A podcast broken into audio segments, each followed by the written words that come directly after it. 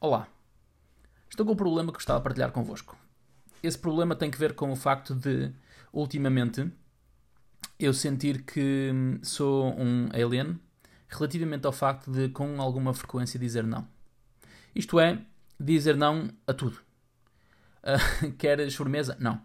Queres uh, me ajudar a fazer isto? Não. Queres uh, reunir comigo para te apresentar a minha empresa porque eu tenho aqui um produto fantástico? Não. Queres vir um, um, jantar fora? Não. E vocês pensam, hum, um pouco radical esta, um, este caminho que tu estás a tomar. Deixem-me colocar isso em causa e deixem-me deixem questionar para todos nós podermos ter aqui um momento de percepção relativamente uh, àquilo a, a qual, ao qual nós estamos a dizer sim. Reparem que quando eu digo sim, eu também estou a dizer não a outras coisas. E este radicalismo tem muito que ver com uma espécie de. Já falei sobre isto também num outro episódio, de nós sermos educados a sermos bons meninos e a de alguma forma um, criarmos aqui uma espécie de um, crença relativamente a ajudar o outro, de um, disponibilizarmos, de hum, sermos educados e todas aquelas coisas que o que acontece com frequência é que são pedidos. E, e muitas vezes o que acontece, e o que nos acontece também de uma forma mais reativa, é esta ideia de que as pessoas com alguma frequência nos pedem atenção, nos pedem tempo, nos pedem apenas uma ajuda, apenas qualquer coisa. E quando essas pessoas nos pedem apenas qualquer coisa, o que acontece é que nós de alguma forma estamos a dedicar o nosso tempo ou estamos a subtrair do tempo, que nós, do tempo útil de vida que nós temos para fazer uma outra coisa qualquer, mesmo quando na verdade muitos destes pedidos são fretes. E eu gostava de colocar em causa que, relativamente ao meu radicalismo, uh, o meu radicalismo acontece porque muitos dos pedidos, uh, quando acontecem e quando nós dizemos que sim, são absolutos fretes.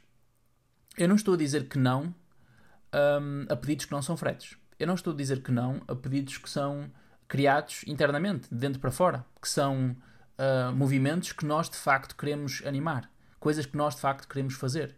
O que acontece é que, relativamente, a nossa vida é tão social e temos tantos, tantas chamadas e temos tantos contactos e os nossos números estão em tanto lado e nós temos os nossos e-mails públicos e, na verdade, ninguém tem a informação protegida.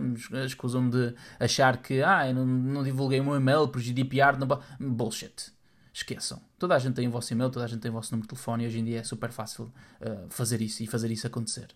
E o que acontece é que muitas vezes o que acontece é, o que acontece é um, nós recebemos chamadas e nós recebemos e-mails de pessoas que querem, a todo custo, um, roubar o nosso tempo. E, se, e a minha questão, e aquilo que eu coloco em cima da mesa é: e se nós começássemos a responder não? Começássemos a responder não a tudo que fosse de fora para dentro. A tudo que fosse um, uma espécie de Ladrões do Tempo. Dava nome para um filme, Ladrões do Tempo. E tudo que fosse não ativo e que fosse reativo. E tudo que fosse uh, nos desviar, do nosso, desviar do nosso, da nossa direção e do nosso caminho. E, e é engraçado perceber que a partir do momento em que nós começamos a dizer não, existe uma espécie de tensão interna, quase como se eu fosse perder uma oportunidade e criasse aqui uma espécie de fomo de fear of missing out, de há aqui qualquer coisa que vai deixar de acontecer por eu ter dito não e eu nunca mais vou agarrar essa oportunidade. É só é só ruído. Acreditem. É só ruído que foi auto-implementado, que foi criado e que foi rotulado relativamente ao nosso passado e relativamente às nossas crenças, que nos colocam nesse, nessa posição e nesse estado. Meus caras, não vai acontecer nada. É a mesma coisa que hum, se vocês forem um, ao vosso WhatsApp e vocês fizerem fechar o WhatsApp, ou cancelar conta do WhatsApp, ou cancelar conta do Instagram, ou cancelar conta do Facebook, ou seja o que for. Mas, caros, não vai acontecer nada. O mundo não vai acabar e as oportunidades não vão deixar de aparecer. E vocês não vão morrer e, vocês, e não vai ser o vosso fim. Não vai. Simplesmente não vai. E eu gostava de trazer isto porque hum, eu tenho passado por esse processo. E aquilo que eu gostava de partilhar é, na verdade, hum, eu vou continuar a dizer não. E na verdade, eu vou querer continuar a dizer não. E aquilo que eu hum, gostava de colocar em cima da mesa é até que ponto estamos nós capacitados ou não para dizer com mais frequência não. Porque uh, este não é nada mais, nada menos do que uma espécie de libertador e de uh, medidor de coragem. Quase como se nós, a partir do. Dizer sim é fácil. É quase como se fosse esta ideia de que o sim é o caminho mais fácil e o não é o caminho mais difícil. Sabendo nós que se o obstáculo é o caminho, hum, eu acredito muito nesta visão dos estoicos, eventualmente o não deveria ser o nosso caminho. Mas agora atenção com isto, porque na verdade nós achamos, como eu disse há pouco, que este não é uma espécie de comportamento voluntário para rejeitar seja o que for. Não.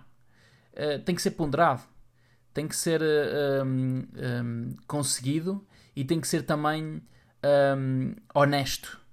Quase como se fosse uma espécie de exercício que nós fazemos, que me enviam um SMS para um, hoje irmos jantar fora e eu tenho a capacidade de, ao invés de dizer não mascarado, que é olha, eu afinal vou ter não sei quê e vou ter não sei quê e apareceu aqui uma coisa e eu afinal não vou poder, ou andar ali a engonhar e passado uma hora ou antes de uma hora do evento dizer olha, afinal não vou poder porque me aconteceu aqui alguma coisa, quando na verdade nunca me apeteceria ir, pá, ter a capacidade, ter a capacidade de colocar os tomatinhos em cima da mesa e dizer à pessoa olha, eu fico contente que te tenhas lembrado de mim e que me tenhas convidado para jantar. E eu não vou aceitar. Se quiseres, posso dizer qual é a razão. Se a pessoa perguntar qual é a razão, nós podemos dizer simplesmente: Olha, a verdade. Nós podemos simplesmente dizer a verdade. Olha, não estou afim. Não estou afim de ir jantar. Não estou afim de ir jantar e tenho um conjunto de coisas que tenho, tenho estado a planear relativamente ao projeto A, B ou C, ou relativamente a pá, não me apetece fazer nada, ou apetece-me ficar em casa, e gostava que tu soubesses que esta é a minha resposta honesta. E quando isto acontece, meus caros, eu acho que se abre uma espécie de um, portal que nos ajuda a sermos muito mais um, muito mais honestos connosco próprios, mas também honestos relativamente às relações que nós temos. E é engraçado perceber que eh, passamos uma mensagem também de exemplo relativamente a olha, da próxima vez não precisas de enganar quando não quiseres ir. Pá, basta apenas praticares a honestidade radical e dizeres pá, que não estou afim e que não vou. E que não vou por causa disto, disto e daquilo e que estou tranquilo com isso. E fico empático relativamente à decisão que tu tomares, relativamente à consequência daquilo que eu trago nesta nossa conversa. E é isto. E quero acreditar também que é aí que nós elevamos as nossas relações e quero acreditar também é aí que nós elevamos a, a, a, empatia que nós temos relativamente às relações uh, com essas pessoas e também relativamente ao futuro dessa relação, que é ele sabe com o que é que pode contar e eu sei o que é que eu posso contar. Portanto, aquilo que nós podemos criar aqui é a honestidade radical e graças a essa honestidade, aquilo que nós elevamos é a nossa capacidade de uh, ser em conjunto. E, meus caros, eu acho que isso é a coisa mais bonita que nós podemos pedir a outra pessoa.